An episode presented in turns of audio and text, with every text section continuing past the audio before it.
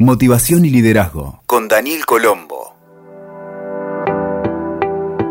Hola amigos y amigas, ¿cómo están? Bienvenidos a Liderazgo y Motivación, este podcast que hacemos junto a WeToker y a todo su equipo y a todas las plataformas donde nos estás escuchando alrededor del mundo. Muchas gracias por estar ahí. Hoy quisiera invitarte a reflexionar sobre qué es el exitismo, cómo funciona como mecanismo psicológico y por qué a veces nos enganchamos en esa ola de exitismo. Y pensé que un buen ejemplo para plantearte es hablar del exitismo en el mundo deportivo, porque los triunfos y fracasos en el deporte representan una buena oportunidad para que podamos reflexionar unos minutos justamente sobre el exitismo, que es una conducta muy extendida y muy generalizada entre millones de personas. El exitismo parte de creer una cosa que no es. Y en ese creer está el nudo de la cuestión, que tiene que ver con no querer ni aceptar una realidad diferente a la que es mi deseo. Es como si estuviéramos viendo, por ejemplo, un equipo de fútbol a través de un espejo distorsionado. Cuando, por ejemplo, ese equipo tiene éxito, parece subirse a una cresta de una ola imparable que inevitablemente, más tarde o más temprano, va a tender a bajar esa ola de éxito. En el ascenso, mientras la persona o el equipo está luchando de alguna manera por ascender, llegar, obtener esos resultados, es muchas veces denostado o criticado y hasta a veces es blanco de todo tipo de juicios sin tener empatía, que es la cualidad de ponernos en los zapatos del otro, como siempre me escucharás decir por acá. Y cuando alguien fracasa, como un equipo de fútbol que de pronto no tiene un resultado esperado en un partido, y esto se ve mucho en los grandes campeonatos o los, mundiales, o también en todos los deportes y en todas las actividades, o también no que fracasa, pero no se logran los resultados que se esperan, este hecho es igualmente tomado por un gran imaginario social como blanco de sus propias frustraciones y de la inhabilidad de esas personas que opinan para moverse de donde están para poder conquistar y generar lo nuevo, aunque fracasen. ¿Comprenden cómo es el juego del exitismo? Porque en realidad es más cómodo criticar que hacer. Lo que vale en la vida, al menos esta es una percepción muy personal que te quiero compartir, es el intento y el hacerlo de la mejor forma posible. No es quedarme observando esperando que los demás metan el gol si yo tengo una vida mediocre donde jamás meto un gol. Por eso saco toda esa frustración a través del exitismo, tanto cuando el otro no consigue el gol como cuando lo mete. Cuando meten el gol, pienso que también un poquito de mí influyó para que esa persona meta el gol. El tema es que no es así. Es un espejo distorsionado donde se está mirando esa persona exitista. Y esto que te decía que es más cómodo criticar que hacer, tiene que ver con que la crítica, al igual que la queja, no construye. La pregunta que surge es, ¿desde qué lugar de pretendida superioridad alguien, que pueden ser ciudadanos, periodistas, medios, gobernantes, critican a las personas que hacen, o los que hicieron el esfuerzo, aunque no hayan obtenido el resultado que vos quisieras? ¿Por qué no salen a jugarla y a entregarse de lleno en vez de esperar que otro lo haga por vos? La comodidad es una constante en el exitismo y la contradicción también. Son dos rasgos de mediocridad humana. La comodidad y la contradicción. Por ejemplo, volviendo al ejemplo de, del equipo de fútbol, cuando el equipo fracasa, y luego da vuelta a un resultado, esas personas detractoras automáticamente se desdicen y hasta quieren convencerte de que no dijeron lo que dijeron.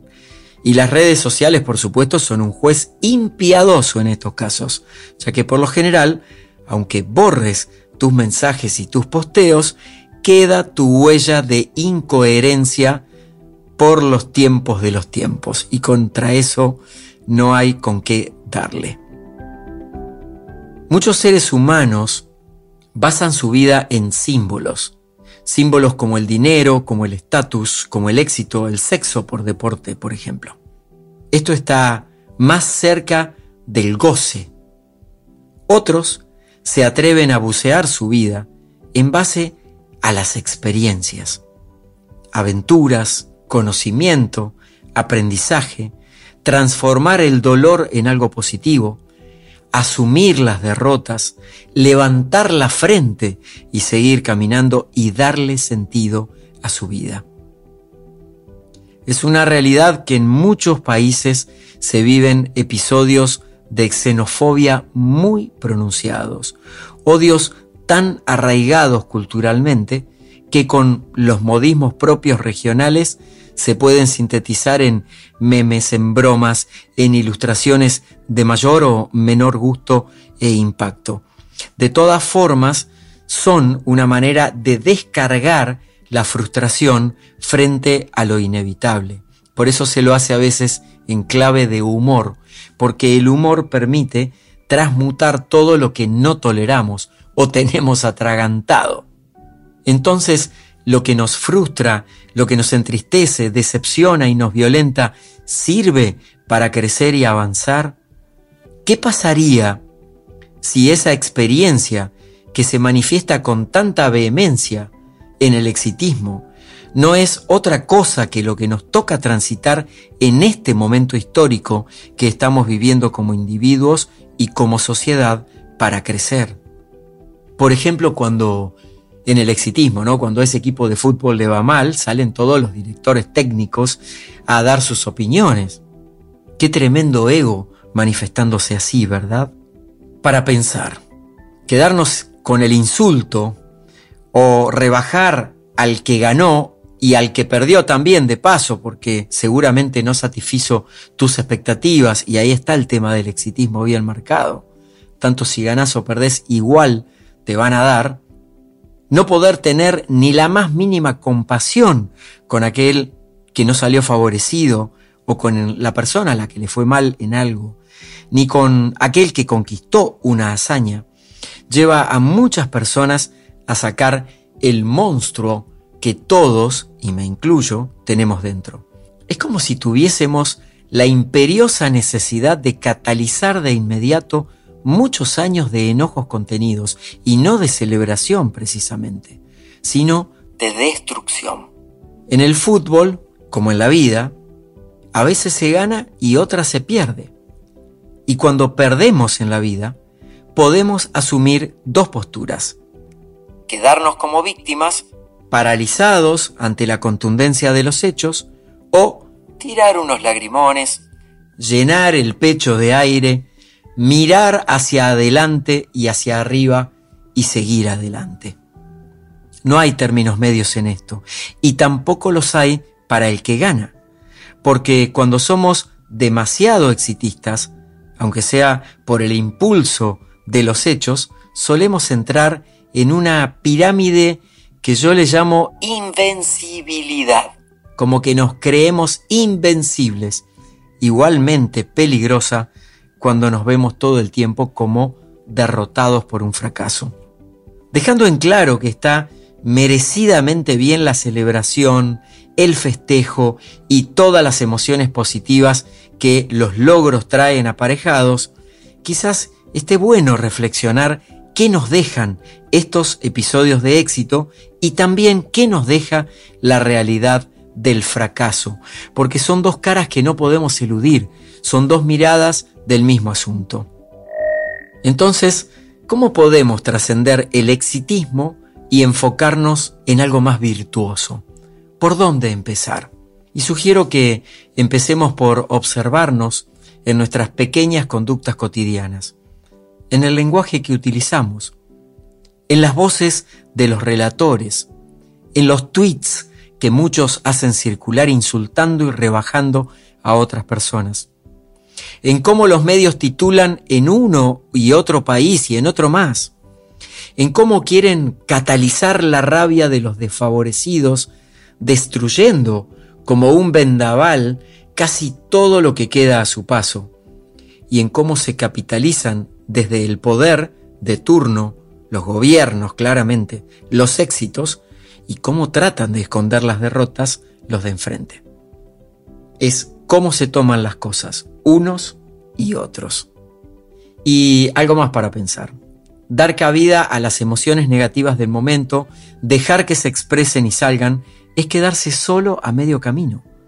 Porque la otra parte de la ruta es ¿qué hago con eso que siento? ¿Cómo lo transformo en algo positivo para todos, para el mundo? ¿Cómo me constituyo a partir de ese hecho, de ese dolor interno que puedo sentir, en mejor persona? Y recién ahí se empieza a producir lo más importante, la toma de conciencia. Si miramos en perspectiva el universo respecto a este pedacito que llamamos planeta Tierra, somos mucho más minúsculos que la cabeza de un alfiler. Entonces, convengamos en que no vale mucho creérsela demasiado con los símbolos, el estatus, el dinero, salir siempre ganadores en todo, ganar todos los partidos, que los goleadores siempre metan todos los goles. ¿Qué tal enfocarnos en las experiencias? Es así que son nutritivas. Es así que son duraderas e inolvidables. Y son las que llevaremos por siempre grabadas en relieve hacia afuera hasta que dejemos este plano físico. Entonces, celebremos los éxitos y también bendigamos las derrotas, sin exitismo y asumiendo la realidad tal cual es. Y sólo así vamos a poder dar el siguiente paso en la escala de evolución humana. Es porque algo están haciendo. Lo sabemos. Hay muchos cambios que se están precipitando se caen y cambian paradigmas, entonces quizá la invitación final es a no jugar a los distraídos frente a las evidencias de conductas viejas que siempre van a querer volver y que no nos llevan al mejor resultado, por ejemplo en términos de convivencia. En vez de eso, la invitación es a evolucionar juntos, a abrirnos a nuevos niveles de conciencia y de conocimiento, primero de nosotros mismos, y no caer en el exitismo automático y en levantar el dedo acusador cuando alguien no consigue el resultado que yo modestamente pensaba que tenían que conseguir. Es como si tuviesen la obligación de conseguirlo. Y esto pasa con el deporte, Pasa con los hijos, pasa con los amigos, pasa con los vecinos, pasa con los países. Aceptemos lo que sucede como es. La realidad es neutra. Lo que le da el toque de positivo o negativo es la interpretación que hacemos de la realidad. Ojalá te sirva. Escuchaste Motivación y Liderazgo con Daniel Colombo. WeToker. Sumamos las partes.